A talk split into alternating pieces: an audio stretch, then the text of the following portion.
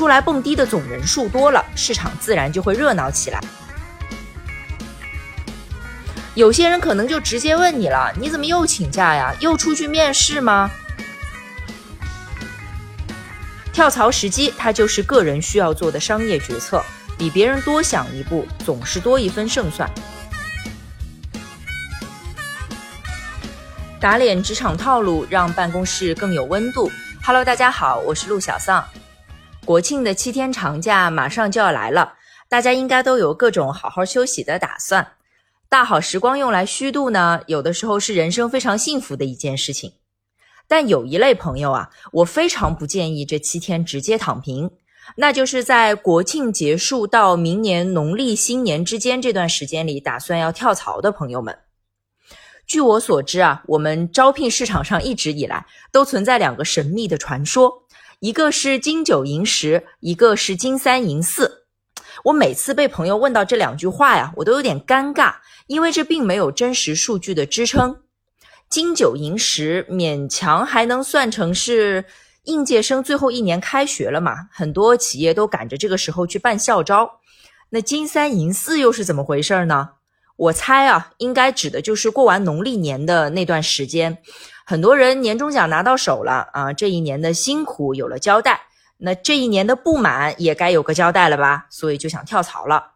出来蹦迪的总人数多了，市场自然就会热闹起来。如果非要说金三银四，也只能这么解释。可是三四月份想跳槽的人太多了呀，竞争是不是也因此激烈起来了呢？我觉得是毋庸置疑的。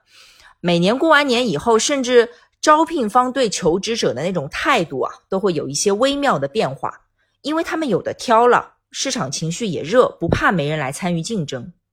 所以，从猎头的职业角度来说，我还是建议大家谨慎的掂量自己的市场竞争力，看看到底是等年终奖要紧，还是趁着年前的这个求职的淡季啊，竞争相对不那么激烈的时候，赶紧走人要紧。跳槽时机，它就是个人需要做的商业决策，比别人多想一步，总是多一分胜算。如果今年的年终奖数额巨大，或者你想看一看具体有多少，再说要不要换工作的事儿，那当然还是可以等的。现在呢，我们只说已经想好年前就要换的情况，那这次国庆假期啊，应该就是最后的决胜时机了。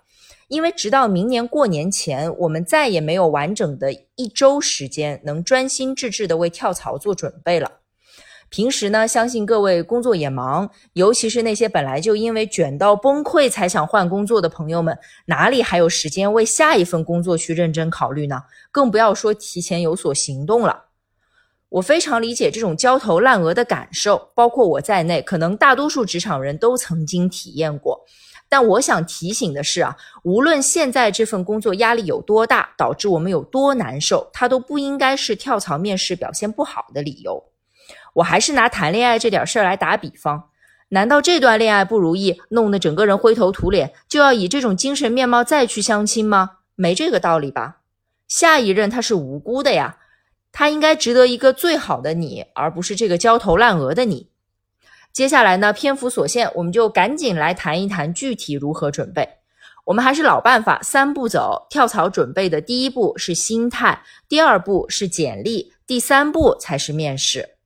心态为什么放最前面呢？是我不希望大家等到真刀真枪开始看机会了，才发现想跳槽啊，必然会对现在的工作造成一定的影响。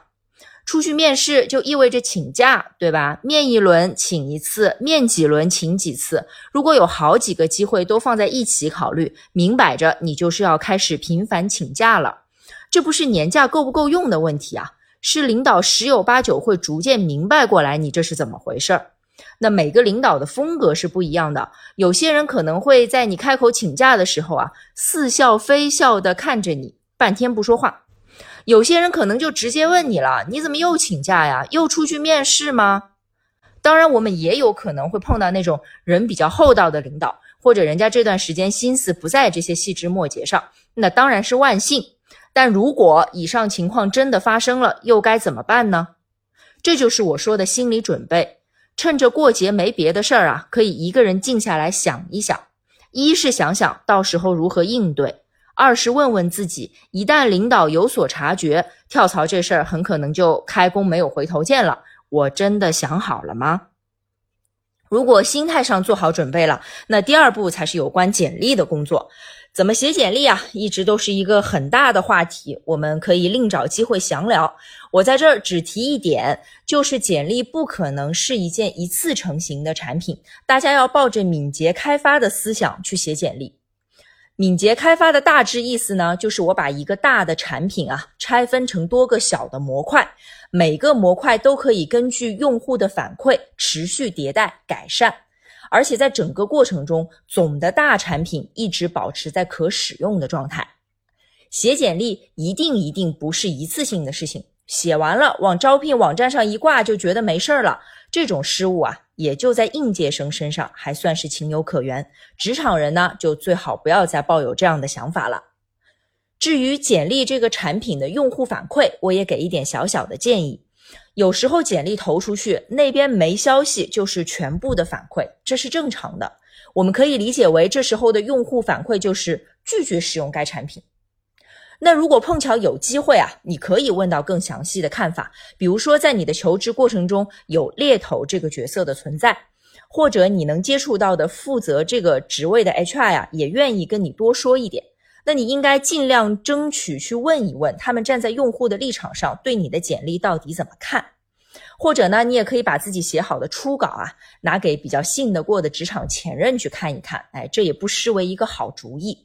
比如人家的资历足以做你领导了，你就问问人家，假设您自己招人，这样的简历您觉得怎么样？哪些地方还可以改一改？虚心求教呢，往往会有令人惊喜的收获。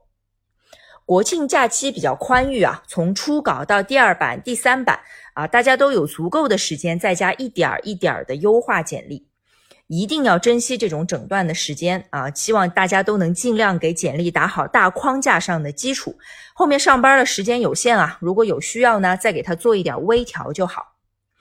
最后，我们再讲几句面试准备。面试啊，是大活人之间的交流。情况千变万化，但总有些东西是不变的呀。比如说自我介绍，是不是可以准备一下？平时没空，国庆假期总有空了吗？我们对着镜子练一练啊。面试这种关键场合，假设第一个问题上来就是自我介绍，你这几句话呢，基本已经奠定胜局，或者让你直接出局了。第一印象有多重要，也不需要我多说啊，大家都是职场人，大家都懂的。自我介绍只是个例子，或许你的专业方向上还有别的提问概率特别高的内容，比如说项目经历之类的，一样可以对着镜子多讲几遍。我们专辑前面有一期讲啊应届生如何准备校招的那个，我记得我也提过几句这个训练方式，当时就有听众朋友评论啊，大概意思就是啊有些技巧不用也罢，没必要奉承面试官。说真的，如果你面试不成功，事后你怎么说都行，来我的评论区呢发发脾气也没关系。但如果你成功了，对着镜子练这个方法帮助过你，那我们今天聊的这些就没白聊。希望各位职场同事们都能在我们这短短几分钟的音频节目里呢，有一点小小的收获，这就是我每一次分享的全部意义。好，今天我们的内容就到这里，感谢大家的时间。预祝国庆长假快乐！我是陆小丧，我们下次再见。